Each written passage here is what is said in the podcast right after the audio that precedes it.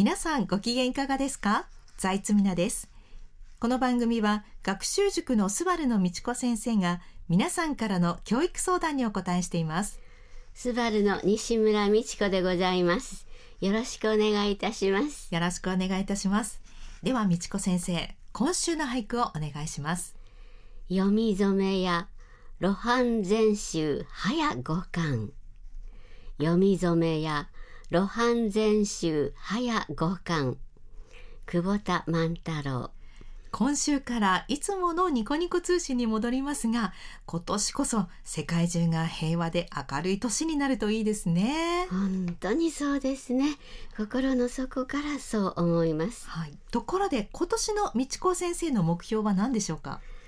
毎日欠かさず運動をして一年を通して元気に仕事をすることですえ道子先生が今年の目標に個人的なことをおっしゃるのは珍しいですよね。多分初めてじゃないかなと思うんですがひょっとして何かありましたか？実はですね、はい。昨年暮れにお腹を下してええ。1週間水だけで生活して2キロ痩せて喜んでたんですあ一週間で2キロ、うん。ちょっと羨ましいですね。そう思うでしょ、はい。ところが翌日から腰の右側がうん。次の日は左の背中全体特に肩と首、うん。もう1ミリ動かしてもピリピリって痛みが走って、朝ですね、はい。目覚めて起きようとしてほんの少し体を動かしただけでも、うん。あっちこっち痛くてなんとベッドから起き上がるのにどれくらい時間かかったと思います？えー、長くかかったとしても、えー、15分とかですか？それが1時間、えー、1時間かかったんですか、うん。うわもうそれだったら日常生活不便でしたね。その通りなんです。うん。で朝起きたらまず電気つけますね。はい。手が少し上に上げないとスイッチに届かないのではい、それができない。うん。だからグッと足先ではい、立ち上がってから。えー、冷蔵庫のドアは重たくて開かないし、首が後ろに回らないということはねはい、うがいができない。あドリンクも最後まで飲めない、うわーそんなことってあるんですか。一番困ったのがトイレ。えー、水のスイッチを押すのはにい。見えない、なるほど。本当に。一苦労でした。うわなんかいろいろ想像するとちょっと笑ってしまう部分もあるんですけどまあ、笑ってはいけないですね。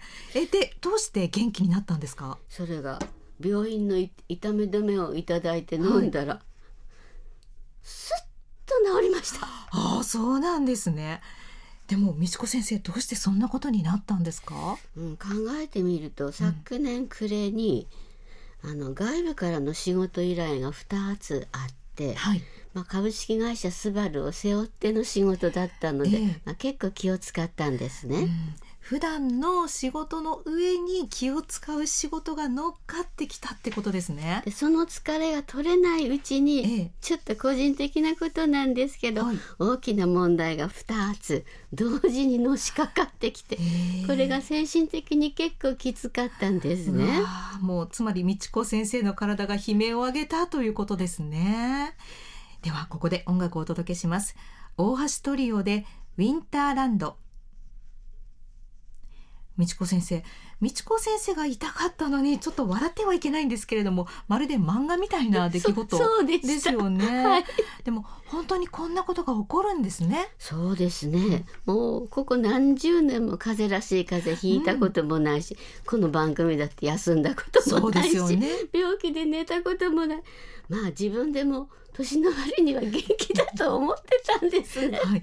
確かにその通りです。でも考えてみたら50歳を超えた頃からこう10年ぐらいの単位でうん少しずつ体力が落ちてるかなっていう感じは持ってたんですね。うん、でもそれは誰しも感じていることだと思いますよ。うん、そうかもしれませんがええただ今回思ったのは、自分で自分の体を過信してはいけないということではないかと思うんです。うん過信はいけませんね。そうですね。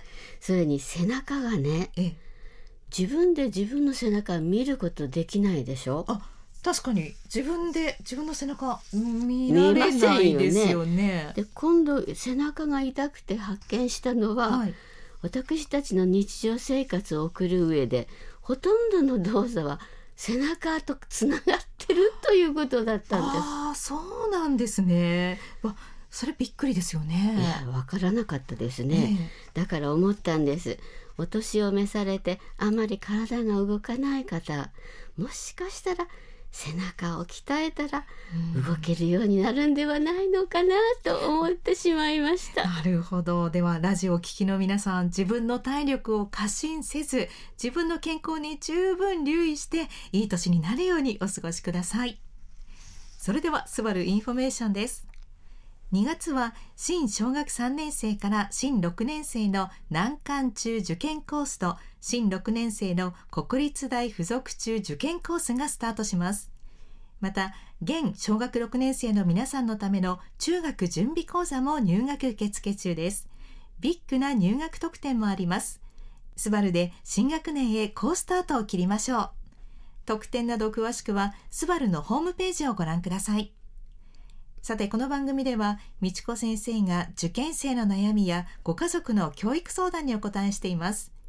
お便りはお聞きの放送局のホームページからアクセスしてください。番組のホームページには私のブログも載っています。こちらもご覧くださいね。